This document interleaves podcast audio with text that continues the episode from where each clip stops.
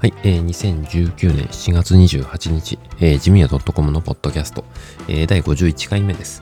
えー。この番組は総務経理の仕事をしている私、ジムヤが、えー、ジムヤ .com のサイトで紹介した1週間分の記事と、えー、最近気になることについて、えー、ゆるくお話しする番組です。えー、っとですね、今週も記事が溜まっていて、えー、っと、6月分の記事からですね、えー、溜まっています。えー、っと、まず一つ目、えー、管理監督者なのに有給休暇がある。え、これってどういうこと？というのが一つ目。え、二つ目がワードプレスで転送設定したのに反映されない時の対処法。え、これが二つ目ですね。えー、三つ目に、えー、っと、安くて高機能なスマートウォッチ、えー、シャオミ、えー、ミーバンド4ですね。えー、これの紹介、えー、をしています。えー、っと、次にですね、えっ、ー、と、Excel 絡みでですね、えー、VBA で、えー、フォルダー内の、えー、ファイル名を取得してリストを作成する方法、えー、を説明してます。えー、そして5つ目、えー、最後に、えー、Excel にマクロの VBA コードを貼り付ける方法。なんか手順的には4番と5番逆かなという感じがしますが、えー、そんな順番で、えー、記事紹介してますので、えー、合わせて紹介したいと思います。えー、っとですね、だいぶ収録と配信ですね、えー、2週間に1遍か3週間に1遍ぐらいになってきましたね。えー、だいぶ紹介する記事も溜まってるので、えー、どこかでね、挽回できればなと、え、思っています。と、あとは、長々と話すとあれなので、えー、賞与の時期ですね、えー、賞与の、えー、支払い届け、えー、支払い後、えー、5日以内に出すようにと、えー、いうことらしいですが、えー、忘れないようにね、出したいものですね。えー、というわけで、えー、それでは早速本編行ってみます。本編スタートです。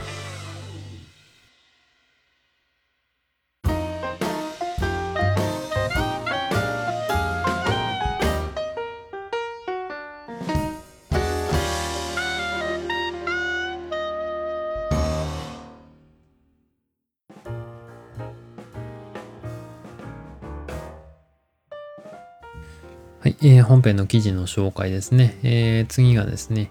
えー、っと、管理監督者なのに有給休暇がある。これってどういうことっていうことの記事の紹介ですね。え、っと、まあ、有給休暇ね、働き方改革で、こう、いろいろ、え、そこら中で、え、言われてるテーマですね。え、です。で、まあ、有給休暇。え、今、あの働き方改革で、えー、年に、え、5日間有給休暇、えー、義務付けという流れがあります。えー、その中にね、あの資料をよく見ると、えー、有給休暇、えー、この5日間、えー、取得義務を付されているのは対象、その付されている労働者、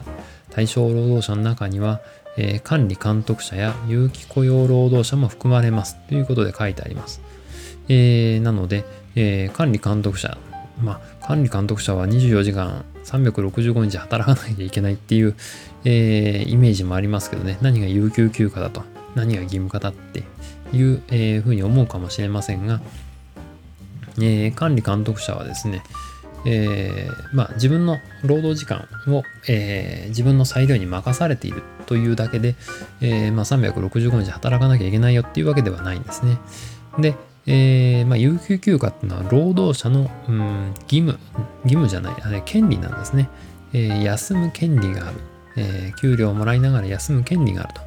えいうものです。まあ、長年ね、あの自分たちの、え先輩たちが勝ち取ってきた権利です。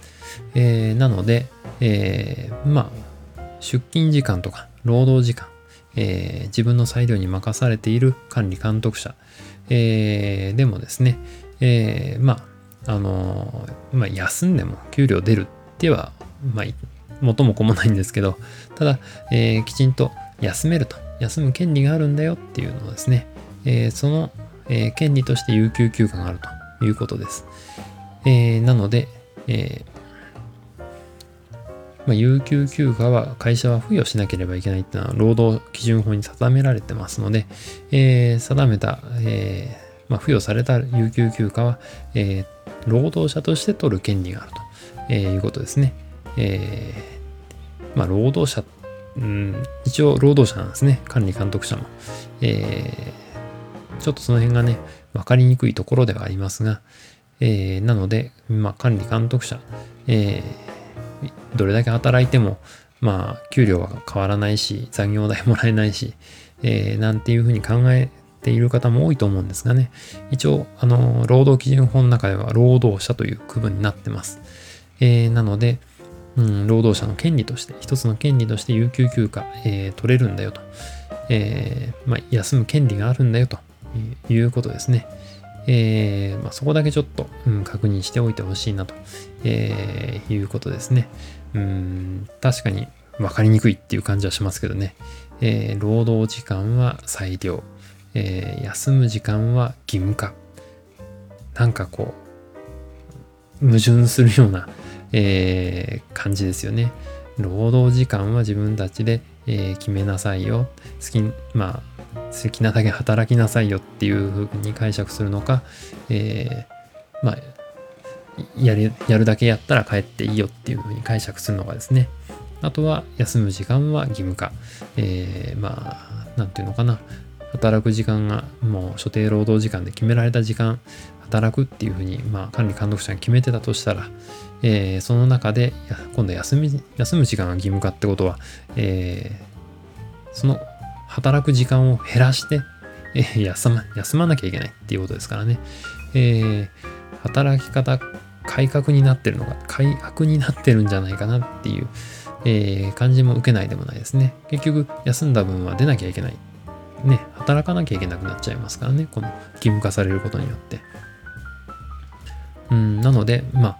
あの、あんまりね、ネガティブに考えるとそういうことです。えー、前向きに考えるとね、あのー、自分のね、働き方、えー、管理監督者として、えもっと効率よくね、え自分がそんなにバリバリ働かなくても、え仕事が回っていくように、え仕事を改善していきましょうと、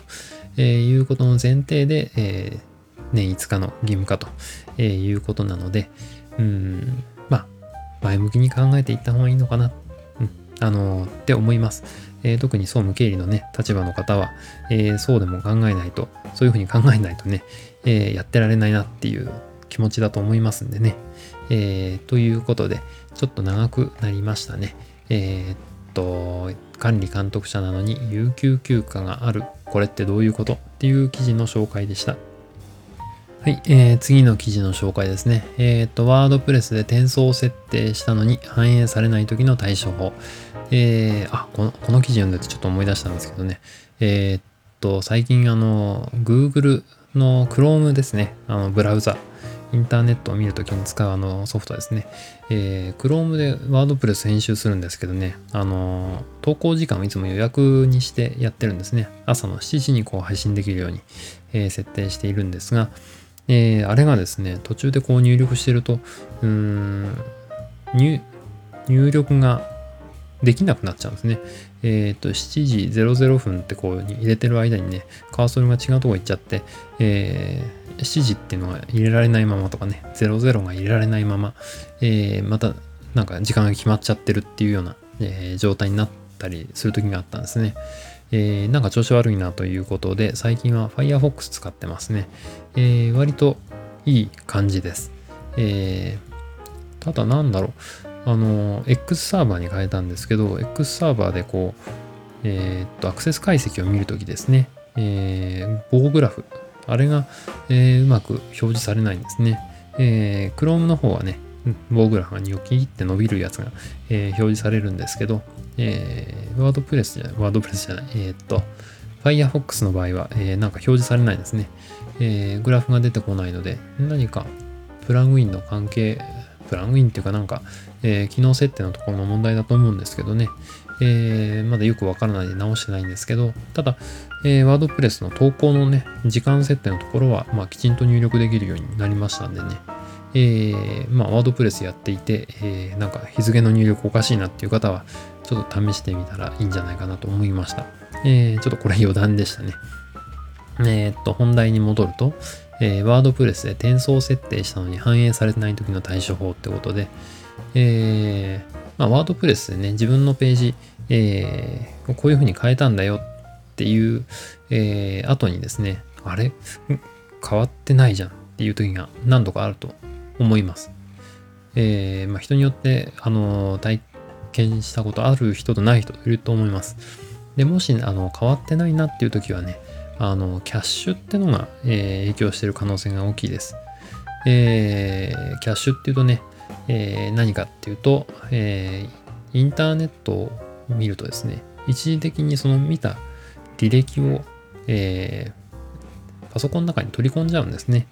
えーまあ、一時的なファイルだと思ってください。えーなので、えー次回読み込むときにまたそのキャッシュを持ってきて早く表示させるっていう、えーまあ、便利機能といえば便利機能なんですけど、え更新した後もなんか同じように表示されてしまうっていうところではちょっと不便なところもあるとえいうことですね。で、これをキャッシュっていうのをね、一度削除してあげると、えまあ、変更されたように表示されると、えいうことです。えなのでね、えー私もちょっと変更したんですけど、全然変更されないなということで、えー調べてみたらこれで治ったということがありましたので、えーこれをね、ちょっと紹介しておきたいなと思います。えーっと、あとは、えーっと、これかな？リダイレクションのプラグインでの失敗っていうのがあの記事のあの中中ほどにあるんですけどね。えーっと、まあ、ワードプレスのプラグインの一つですね。えーリダイレクション。えーで、まあ、あの、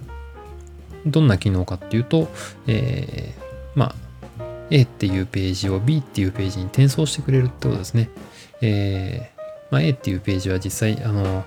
今存在してないから、えー B っていうページに転送しようという場合です。えーこの前 URL をうっかり変更してしまった場合とかね、えーそういう時の、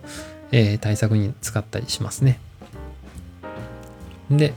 えーっと、まあ、自分でね、動作確認しようと思って、何度もこのリダイレクションで、えアドレス変えてやってみたんですけどね、全然あの、転送解除したのに、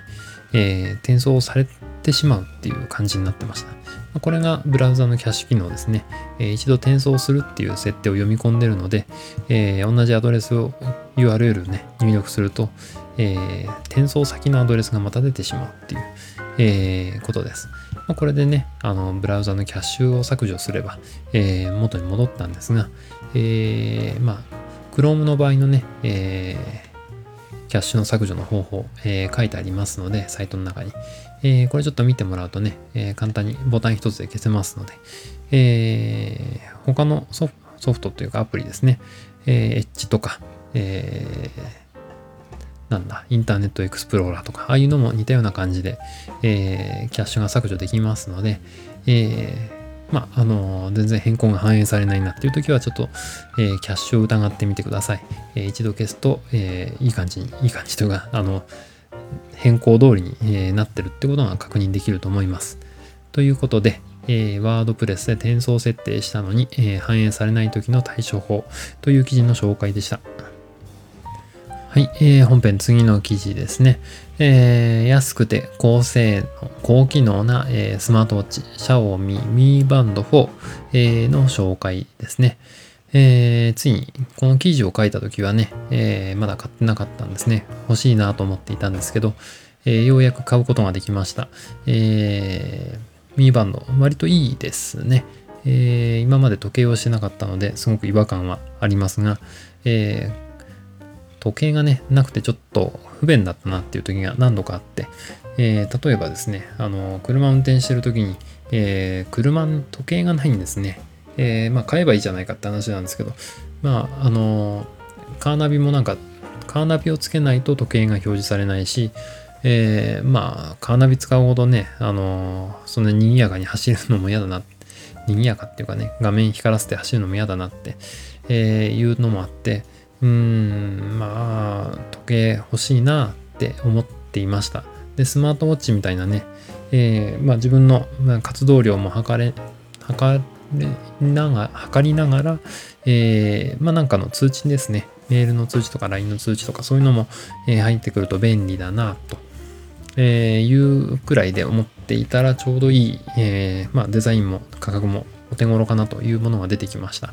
えー、ミーバンド3ってのがね、えー割と、えー流行ってました。えー、ミーバンド3も良かったんですが、今度はあの有機 EL の、えーカラーの液晶になったんですね、4になって。で、だいぶ、えーまあ、表現力が豊かになったというかね、えー今っぽいものができたなという感じがしています。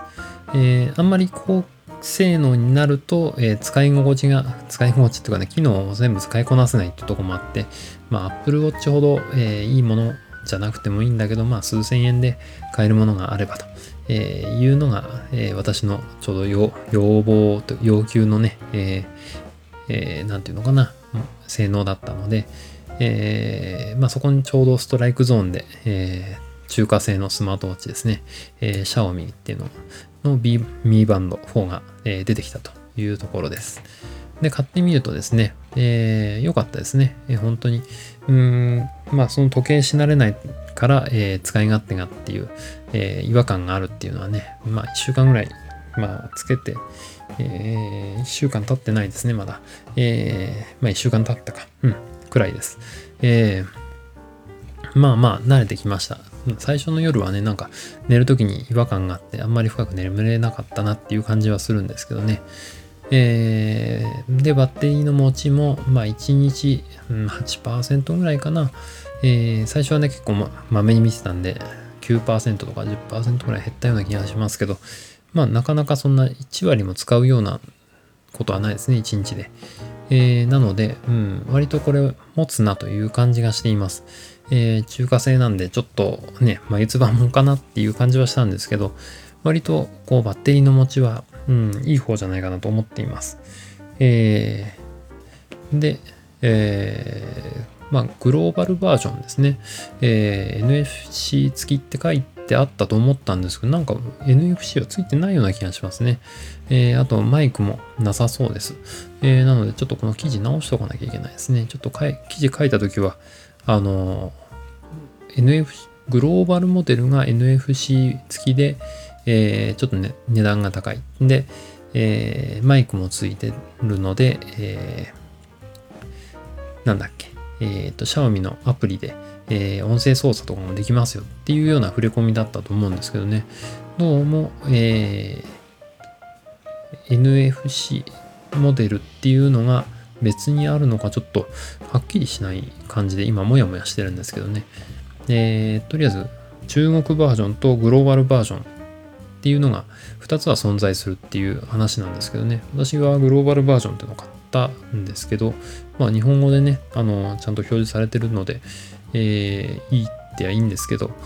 まあ、フェイカーとかね、そういう、なんだ、NFC を使うものもな、私は今のとこないので、いいのかなっていう感じはするんですけど、まあ、音声のやつがついてるとちょっと便利かなっていう感じがしますね。うん。OK、Google とかね、あ、これで反応しちゃうといけないですね。えーそういう言葉で反応する、えー時にはなんか、音声操作のリモコンみたいな感じになってね、えー便利だなと思ったんですけど、えーまあ、この辺はね、また次のバージョンがまた、えーいいものがあったらってみたいなと思います。あのー初心者のね、スマートウォッチ初心者の入門機としてはとてもいいものじゃないかなと思っています。えー最初のね、えーこう、なんだ、丸が書かれた、えディスプレイの画面の他にもこれ着せ替えできるのでね、割といいです。えー私の今の着せ替えのね、お気に入りのやつは、なんだろう、このヤシの葉っぱみたいなのが、えーついたやつがあります。えーちょっとね、夏っぽいなという感じと、まあ、落ち着いたシックな感じで、うん、いいなという感じがしています。えーまあ、なかなか、うん、安くてそんなに悪くはないなという感じがします。えー睡眠のね、えー質も測ってくれるし、心拍も測ってくれるので、えードキドキしてるときはちょっと高いなと。えーあ、そうだ、緊張してたんだっていうのがね、まあ自分を客観的にこう見ることもできるので、えーそれはそれでね、いいかなと思います。えーそんなことでね、えーいろいろダラダラと話しましたけど、えー安くて高機能な、えースマートウォッチ、シャオミミーバンド、えー4の紹介でした。はい、本編次の記事の紹介です。えー VBA でフォルダー内のファイル名を取得して、えーリストを作成する方法ということで、えーその記事の紹介ですね。えーまあ、どんな話かっていうと、VBA っていう、まあ、プログラムですね。マクロです。えーをプログラムの文章を打って自分の指定したフォルダー内の、えーファイルをね、えー Excel の一覧表にしてしまおうという機能の紹介です。えーで、プログラムのその内容、えー文章はですね、えーサイト上で、えー公開してますので、これを貼り付けてもらえばいいだけですね。コピーして。えーということです。で、えっと、まあ、どういう時に使うかっていう、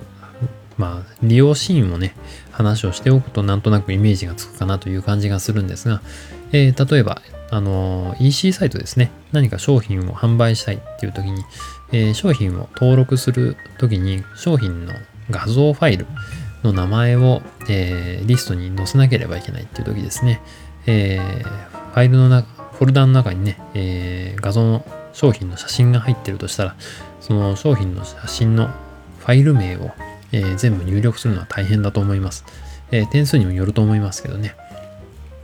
で、たくさんある場合は、えーフォルダの中からそのリストが抜き出せれば、えーあとは作業が簡単かなとえーいう感じがします。えーまあ、そんな時にね、えーリストができるっていうのは便利ですね。あと、動画ファイルとかね、音声ファイルとか、えー曲のアルバムリストみたいな、えーそういうのもあっという間にできますので、えーそういうのは便利かなと思いますね。えーなので、えーまあ、たくさんのファイルを一気に処理したい場合、リスト作りたい場合、えーこういう方法があるよっていうことことを頭の片隅に置いといていただければ、えーあ、そういえばこんな方法なんかあったよなっていうのを思い出してもらえればね、えー VBA、あの、コードを貼り付けてね、えー実行するだけでできますので、えーあ一発でできる方法が確かあったなっていうふうにあの思い出して、えーその時にね、活かせると思いますので、えーちょっとそんなことをね、えー覚えておいてください。えーマクロのね、文章まで覚えてくれっていうことは言いませんけどね、えー私もどっちかというとマクロの初心者なもんですから、えー覚えることはできないんですけど、まあ、こういうふうに使えばいいよっていうことだけ、えーこんな使い方があるよっていうことだけ覚えておいていただけたらなと思います。ということで、えー VBA でフォルダー内のファイル名を取得して、えーリストを作成する方法という記事の紹介でした。はい、えー続きまして、えーマクロの話ですね。え Excel にマクロの VBA コードを貼り付ける方法という記事の紹介です。えーその前のね、えー記事の紹介で、えー VBA のマクロはこんな風にコードを貼り付ければいいですよっていう記事を書いたんですけど、そういえばマクロのコードの貼り付け方っていうのはなんか紹介してなかったなと思って、えーちょっとその紹介をね、えー記事にしてあります。えーやり方はね、あの、一回マクロの登録っていうのをして、えー記憶をしてね、えーそれを一回何もしないで、まあ止めて、で、残っているマクロの文章のところに、えー貼り付ける、コードを貼り付ければ OK だよっていうことなんですけど、えー初めての人はね、なんだかよくわからないと、えーいうことだと思うので、えーサイトに書かれているもの、えその手順通りにやってもらえば、えできるはずです。えーマクロのね、記録っていうのをね、とりあえずやってみる。で、何でもいいから、まあ、記録しないでもいいです。あの、記録しないっていうか、何もしないで記録終了ってやってもらってもいいです。えー何かやってみて、あの、コピーとかね、コピーとか貼り付けてやってみて、マクロ、動きをね、えー確認したりとかっていうこともできますので、えーまあ、マクロはね、自分で作れるもんだっていうのをね、ちょっとこれで、えー認識してもらえるとね、一つステップアップするかなと思います。えーで、マクロのね、文章、あのー一回マクロの記録終了をすると、マクロができます。で、そのマクロを開いて、で、えそこに自分の入れたいコードを上書きして貼り付けてあげればもうマクロができますよということですね。えーあとは Excel のブックをですね、えーマクロ有効ブック、えー XLSM っていう拡張子に変えて保存してあげれば OK ですね。えーこれを忘れると、えーマクロ消えてしまうのでね、えーせっかく作ったのも消えてしまうということです。えその辺もちょっと忘れないようにお願いしますね。えということで、まあ、やり方書いてありますので、ぜひぜひあの見てみてください。えー、ということで、えっ、ー、と、なんて記事だっけ？えっ、ー、とですね、エクセルにマクロの VBA コードを貼り付ける方法という記事の紹介でした。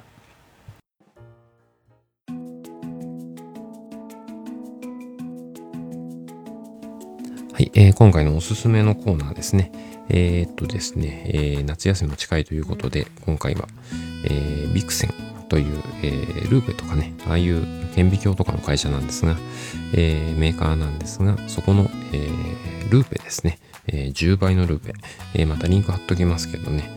えー、メタルルーペって書いてあったかな、えー、の紹介をしたいと思います。えーまあ、手のひらサイズのね、小さなルーペで持ち運びができて携帯性がいいと、え、いうことです。えー、まあ、作りとしてはね、ちょっと割とバリがあったりというような感じで、えー、まあね、あの製造業携わってる方はちょっと気になるなっていう感じはすると思います。ただ、あの、持ち運びとかね、え、ー、と、多少傷つけても大丈夫というか、えー、頑丈さっていうところでは、あの、いいかなと。あと工業的なデザインとしてね、えー、これ割といい形なんじゃないかなということで、えー、買いました。えー、何のために買ったかっていうと、まあ、子供たちと一緒にね、あの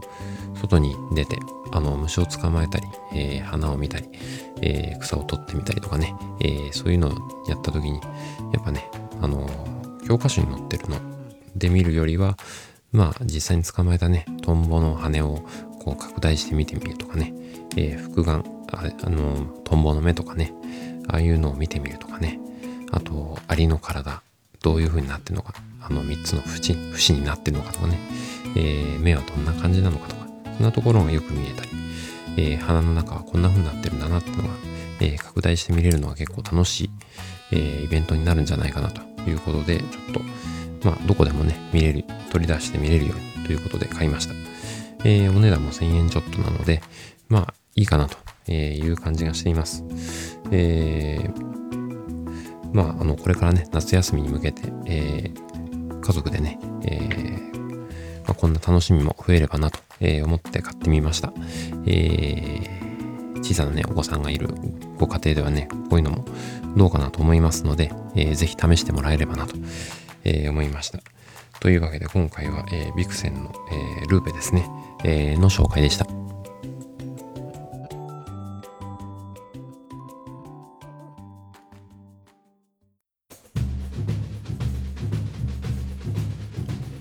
はい、え、ジムヤ .com のポッドキャスト、最後までお付き合いいただきありがとうございました。えー、この番組や、えーと、ジムヤ .com のサイトに関する感想などは、えー、サイトの問い合わせの方、メールフォームから、えー、ご連絡いただくか、えー、ジムヤ .com のサイドバーにある、えー、小さな小さなですね、LINE の、えー、友達追加のボタンでね、えー、登録してまたお問い合わせいただけると嬉しいなと思います。えー、いただいたメッセージを、えー、今後の番組運営、貴なご意見としてね、え、参考にさせていただきます。え、なお、番組で取り上げてほしいテーマなどありましたら、え、送っていただけると嬉しいです。